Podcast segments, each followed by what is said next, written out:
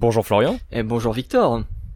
Et bonjour à tous nos auditeurs. Cette semaine encore, on revient sur deux sujets différents sur l'ornithologie. C'est nos deux découvertes des sept derniers jours.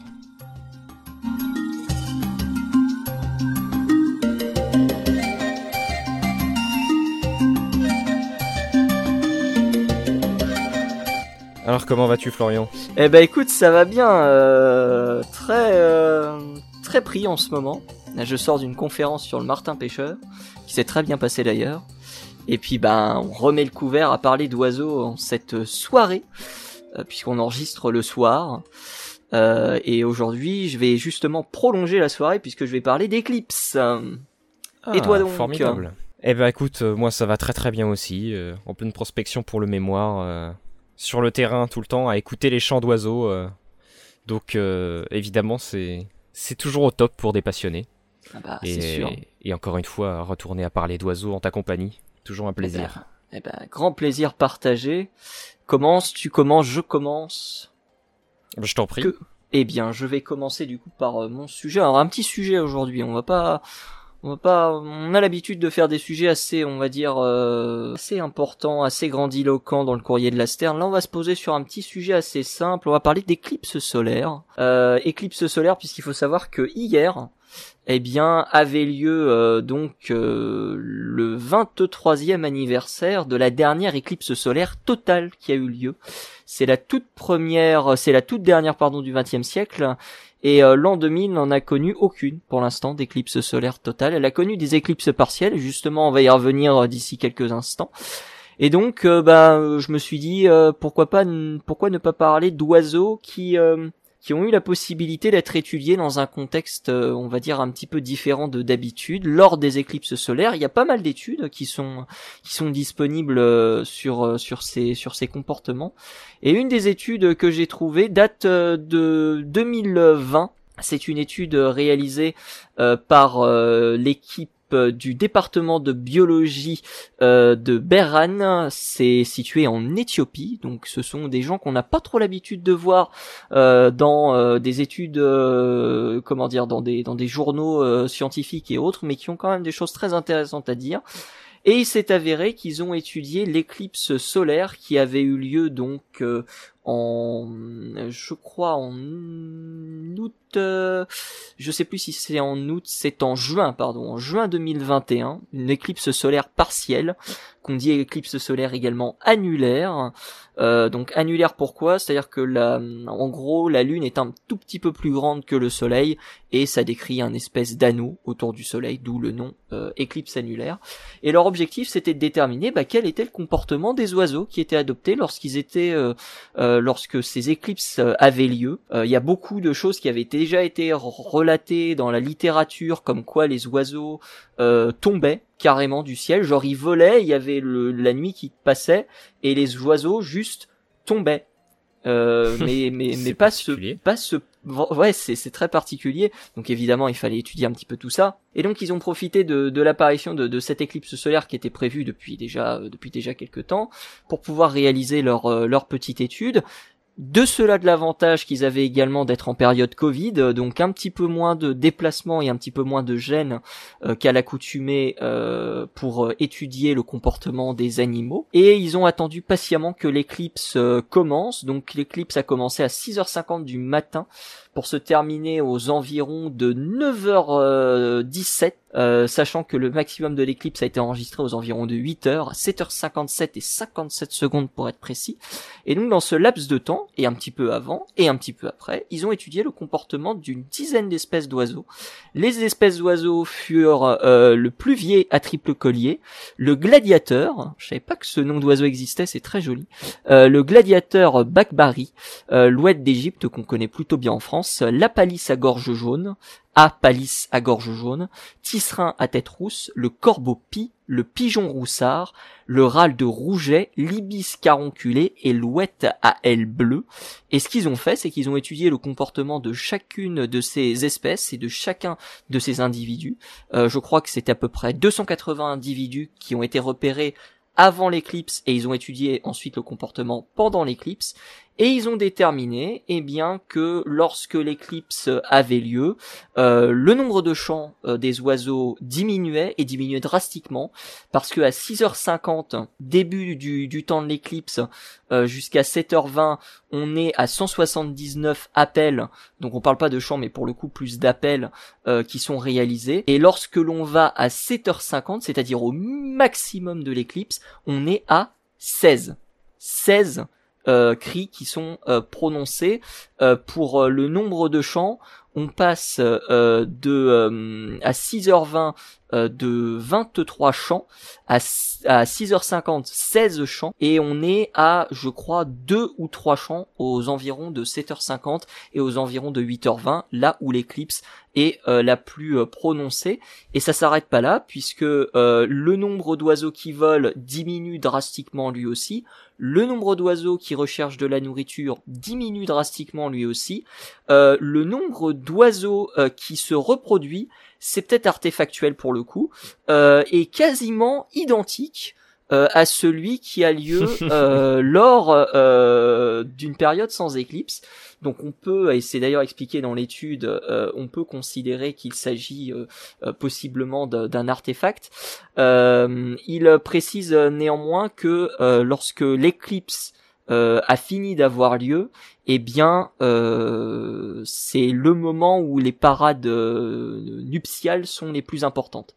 Après, sur un échantillon de 285 individus, c'est pas spécialement très très représentatif, et eux-mêmes le disent dans l'expérience qu'il y a des choses qui ont été étudiées qui sont pas spécialement représentatives vis-à-vis de vis-à-vis de ça. Euh, par contre, le fait que les oiseaux retournent dormir dans leur lieu euh, où euh, justement ils passent leur nuit, euh, lui passe de 0 à 6h20 et atteint un pic vers 8h50. Donc le pic est même pas atteint lors lors de comment dire lors de l'éclipse maximale. Il est atteint beaucoup plus tard et on est à 20 oiseaux qui vont justement se retrouver simultanément puisque toutes les données se font en simultané en, en dormance.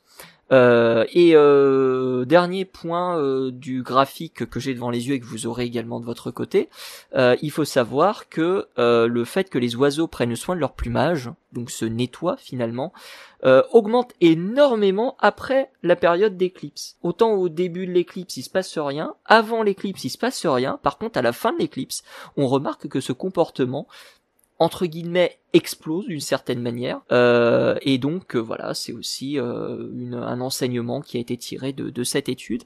Étude comme on l'a dit qui pour les chercheurs est assez incomplète pour plein de raisons.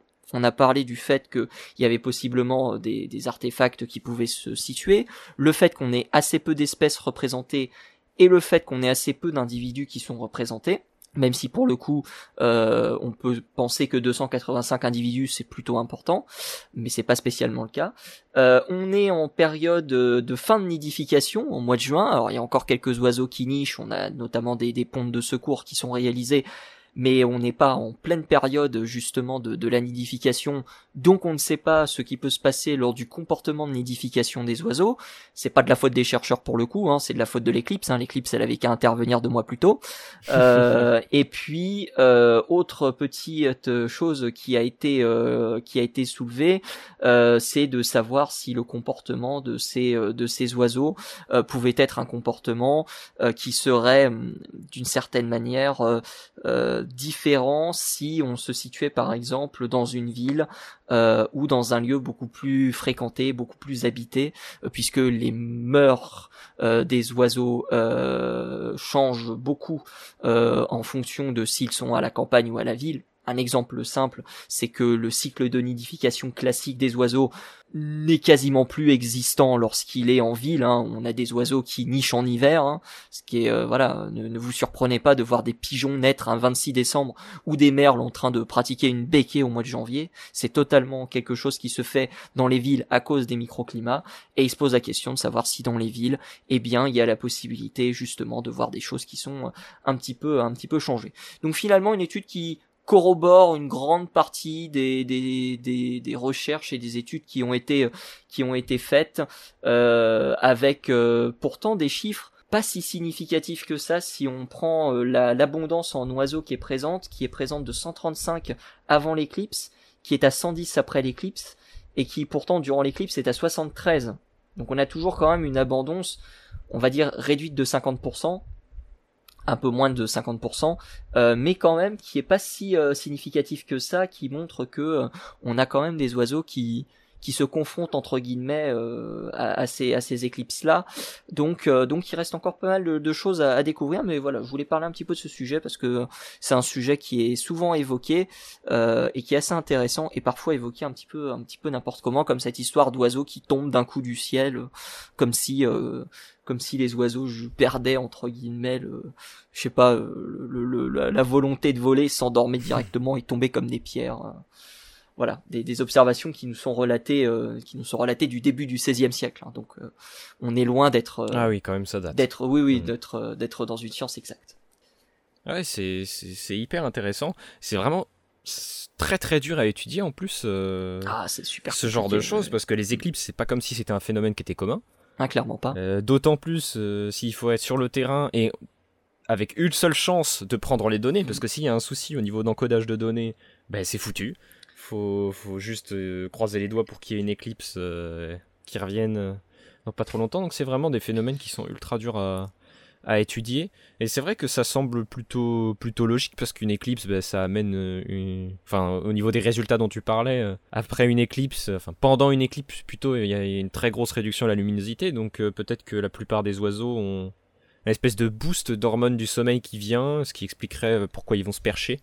Mhm. Mais c'est vrai que par contre, le lissage des plumes euh, juste après l'éclipse, c'est assez étonnant. Est-ce que les oiseaux ont l'habitude de se lisser les plumes après, le, après une nuit, en se réveillant peut-être? Faudrait, faudrait creuser un petit peu ça. Il euh, y a peut-être des, des, des, choses qui sont qui sont dans la littérature à propos de ça. Juste euh, point euh, important, un peu contextualiser l'étude. ils sont trois à faire cette cette étude et ils arrivent sur le terrain 1h30 avant en faisant un relevé toutes les 30 minutes des oiseaux qui sont présents et de leur comportement. Et une fois qu'il est passé l'1h30, l'éclipse démarre et ensuite ils reprennent, je crois, 1h30 euh, après l'étude, après l'éclipse, pardon, euh, pour pour euh, entre guillemets complémenter leur leur étude, quoi. Donc mais oui, c'est sur des périodes de, de, de, laps de temps très courtes. Et puis il y a plein d'inconnus. Euh, j'ai parlé d'une éclipse partielle. Qu'est-ce qui se passerait si on était dans une éclipse totale? Est-ce qu'on aurait des oiseaux qui réagiraient différemment? Est-ce qu'on aurait des oiseaux qui réagiraient de la même manière? Voilà, c'est euh, par exemple une des questions qu'on peut soulever euh, vis-à-vis de ce genre de comportement. Quoi. Et au niveau de la quantité d'études, t'as dit que t'en avais fait plusieurs c'est une, littérature qui est assez complète ou? Euh, Complète, je sais pas. Euh, assez inaccessible, en tout cas. Ah oui. Euh, l'étude que j'ai prise, euh, qui est, je crois, la plus récente, hein, si je dis pas de bêtises, euh, est une étude euh, est une étude qui était complètement gratuite. Vous pouvez la consulter hein, comme d'habitude on vous mettra les liens dans la dans la description. Euh, mais il y a, y a quand même quelques autres études qui étaient euh, qui étaient évidemment payantes ou en tout cas il fallait demander l'accès aux chercheurs. Et comme on a une semaine pour préparer le courrier de la Stern eh bien on n'a pas toujours la possibilité de recevoir les études à temps. Donc voilà. Ça pourra faire l'objet prochainement d'un épisode mais mais voilà il faut généralement s'y prendre en avance pour contacter les les, les comment dire les, les, chercheurs pour leur demander les études. Et bah voilà là on est en plus en vacances euh, pour euh, pour l'hémisphère nord. Euh, donc du coup euh, du coup ça prend ça prend beaucoup plus euh, beaucoup plus de temps que que prévu pour pouvoir obtenir ces, ces études là qui sont généralement réalisées soit aux États-Unis soit en Europe pour la grande majorité d'entre elles en tout cas. Ouais, encore une fois hein, un, un, sujet sur l'ornithologie qui a besoin encore d'être approfondi une fois n'est pas coutume. Donnez-nous de l'argent. Euh, financez-nous qu'on puisse euh, nous aussi euh, aller voir du pluvier à Tripocollier sous une éclipse.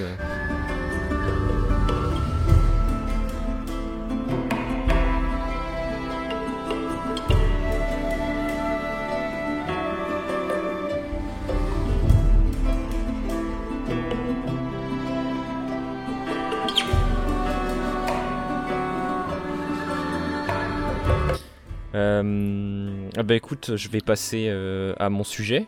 Et on reste en Afrique? Et on reste en Afrique, exactement. Euh, d'ailleurs, oui, il y a quelques oiseaux dont tu as parlé que j'ai pu voir lors d'un voyage en Tanzanie. C'est pour ça ça Chanceux. Ça m'a rappelé.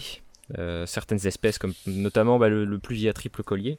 et aussi, pas exactement l'oiseau dont je vais parler, mais j'ai pu voir des, autruches lors de mon voyage en, Tanzanie. Et, et c'est donc de cet oiseau-là dont je voulais vous parler. Et est-ce que vous saviez en tout cas moi j'étais absolument pas au courant, qu'il y avait en réalité deux espèces totalement distinctes d'autruches? Euh, et ben en fait c'est le cas et c'est quelque chose que j'ai découvert cette semaine et dont j'étais pas du tout au courant. Euh, tout le monde évidemment connaît bien l'autruche classique entre guillemets qui est l'autruche d'Afrique, euh, plus grand oiseau au monde, le plus lourd aussi avec 130 kg en moyenne, euh, totalement incapable de voler, avec d'ailleurs des plumes du vol qui sont complètement transformées. On, va avoir euh, chez cette espèce-là des rectrices et des rémiges qui euh, sont convertis en espèces de duvet, euh, de longues structures dufteuses, pas du tout rigides, et qui ont pour but d'isoler en fait l'oiseau. et les ailes évidemment sont atrophiées comme tout, comme. Mais elles sont pas totalement inutiles puisqu'elles sont utilisées lors de la course.